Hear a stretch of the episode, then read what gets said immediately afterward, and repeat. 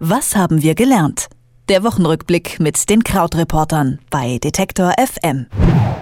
Es ist Freitag und bei Detektor FM lassen wir im Krautreporter Wochenrückblick deshalb nochmal Revue passieren, was diese Woche so los war in der Welt. Ein großes Thema ist die Klimapolitik gewesen. Da hat es in dieser Woche nämlich gleich zwei große Diskussionen gegeben. In Deutschland wird von mehreren Seiten die Einführung einer Fleischsteuer gefordert. Und das passt zum Sonderbericht des Weltklimarats, der gestern veröffentlicht wurde. Da ging es nämlich besonders um das Verhältnis zwischen Landwirtschaft und Klima. Außerdem sprechen wir über den Währungsstreit zwischen China und den USA und den Konflikt um die Provinz Kaschmir. Wie immer mit Christian Fahrenbach von den Krautreportern. Hallo Christian. Hallo Marlene. Der Sonderbericht des Weltklimarats sagt klar und deutlich, es muss sich etwas ändern in der Landwirtschaft, sonst drohen drastische Folgen für Mensch und Umwelt. Welche Rolle spielt denn da der Fleischkonsum und was könnte so eine Fleischsteuer ändern? Also ähm, wenn wir es so ein bisschen nacheinander aufrollen, das Besondere ist erstmal, dass äh, der Klimarat in diesem Bericht zum ersten Mal sehr spezifisch wurde und ähm, Lösungsvorschläge angedeutet hat.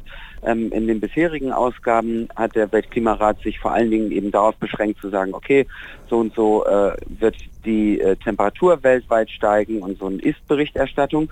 Und jetzt war das sehr viel mehr mal nach vorne geschrieben als sonst. Und eben, du hast es schon gesagt, Landwirtschaft ist eben ein wichtiges Thema dort und die Nutzung von Böden. Verbunden ist das auch mit Abholzung. Und da sind wir schon bei einem Effekt, der sich selbst so verstärkt. Denn ähm, weltweit wird eben beobachtet, dass Böden landwirtschaftlich viel zu einseitig genutzt werden und gleichzeitig viel zu viel Wald abgeholzt wird und dadurch eben zum einen eben bei den kleineren Wäldern weniger Kohlendioxid gespeichert wird und zum anderen eben auf diesen freien Flächen durch die Abholzung dann auch noch zusätzliche Tiere aufgezogen werden, zum Beispiel Rinder und dadurch werden dann eben auch wieder mehr Treibhausgase produziert. Und da hat eben der Bericht angedeutet, dass es eben nicht nur darum geht, die Temperatur im Auge zu behalten, sondern im Zuge der Klimakrise wird eben, äh, so war es formuliert, dann nach der Klimakatastrophe kommt die Hungerkrise und dass da eben Wege gefunden werden müssen, um die Böden nachhaltiger zu bewirtschaften. Und das hat sich dann verbunden letztlich mit einer Debatte in Deutschland, du hast es auch schon gesagt, über ähm, eine andere Besteuerung von Fleisch. Und konkret ging es da darum, dass Fleisch bisher unter den ermäßigten Mehrwertsteuersatz fällt. Also das heißt, auf Fleisch wird nur 7% Mehrwertsteuer gezahlt.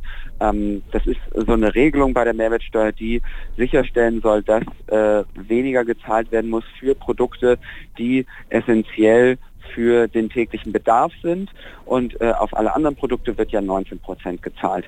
Ähm, jetzt gibt es generell viel Kritik an dieser Regelung, denn ähm, tatsächlich sind die Produktkategorien da etwas widersprüchlich. Also zum Beispiel unter 7 Prozent und als unverzichtbar fallen auch Dinge wie äh, Feuerholz und Schnittblumen zum Beispiel. Mhm. Also das ist dann ja so ein bisschen noch von gestern sozusagen. Und ähm, 19 Prozent, mit 19 Prozent sind zum Beispiel Tampons besteuert, also eigentlich ein Produkt, was für Frauen sehr essentiell ist im täglichen Leben. Und ähm, eben bei Fleisch ist eben die äh, Debatte zu sagen, okay, wenn es uns gelingen würde, da eine höhere Steuer durchzusetzen, dann könnte das möglicherweise so eine Lenkungswirkung haben, dass die Menschen weniger Fleisch essen. Ob das wirklich so ist, ist natürlich eine große Frage. Und jetzt wurden dann auch viele Stimmen laut, die gesagt haben, um halt wirklich eine nachhaltigere Fleischwirtschaft durchzusetzen in Deutschland, müsste auch das gesamte System verändert werden. So eine Mehrwertsteuererhöhung könnte ein Weg dahin sein. Aber zum Beispiel geht es dann auch um Förderung von Großbetrieben und einfach ein generelles Umdenken beim Konsumenten. Mhm. Unser nächstes Thema ist der Währungsstreit zwischen den USA und China, der ja jetzt schon länger anhält. US-Präsident Trump, der hat im Handelsstreit immer wieder neue Strafzölle auf chinesische Produkte angekündigt und auch durchgesetzt. Als Antwort hat die Notenbank in Peking jetzt ihre Währung, den äh, deutlich abgewertet. Welche kurz- und langfristigen Konsequenzen werden sich daraus denn für China und die USA ergeben?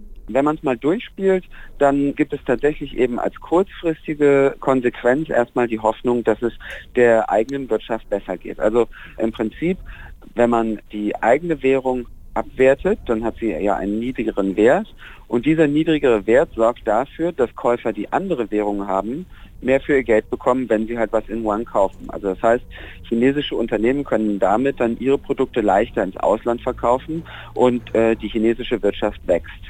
Gleichzeitig aber leiden die äh, Verbraucher zu Hause, denn die müssen ja für ausländische Produkte dann mehr bezahlen. Und das sorgt dann insgesamt auch noch dafür, wenn Währungskurse zu stark schwanken, dass äh, Unternehmen und Privathaushalte insgesamt vorsichtiger werden und sich sagen, ah, ich äh, spare lieber mein Geld, anstatt es äh, auszugeben.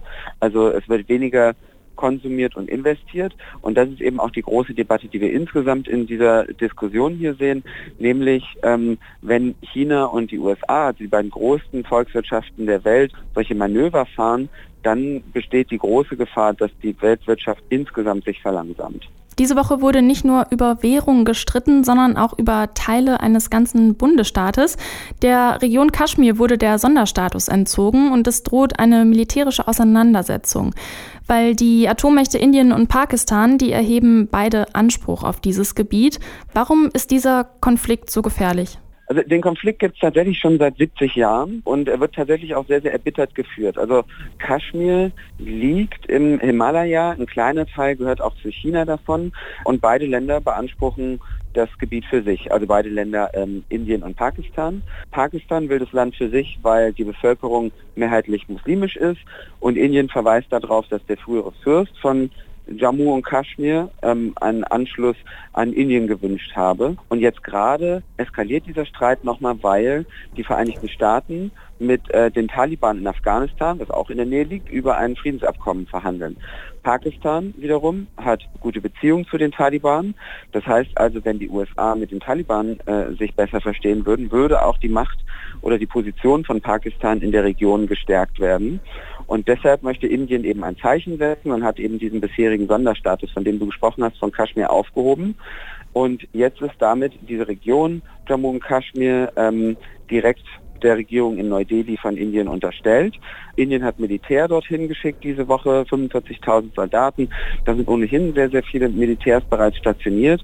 Ähm, ein Versammlungsverbot wurde verhängt und eben der, die große Gefahr, dadurch, du hast es auch schon gesagt, äh, entsteht dadurch, dass beide Länder eben Atommächte sind und eben das ein äh, Konflikt sein könnte, der sehr, sehr schnell international eskaliert und verheerende Auswirkungen hätte. Das sagt Christian Fahrenbach. Er hat uns einen Überblick über diese Woche gegeben, über den Sonderbericht des Weltklimarats, den Währungsstreit zwischen den USA und China und den Streit um Kaschmir.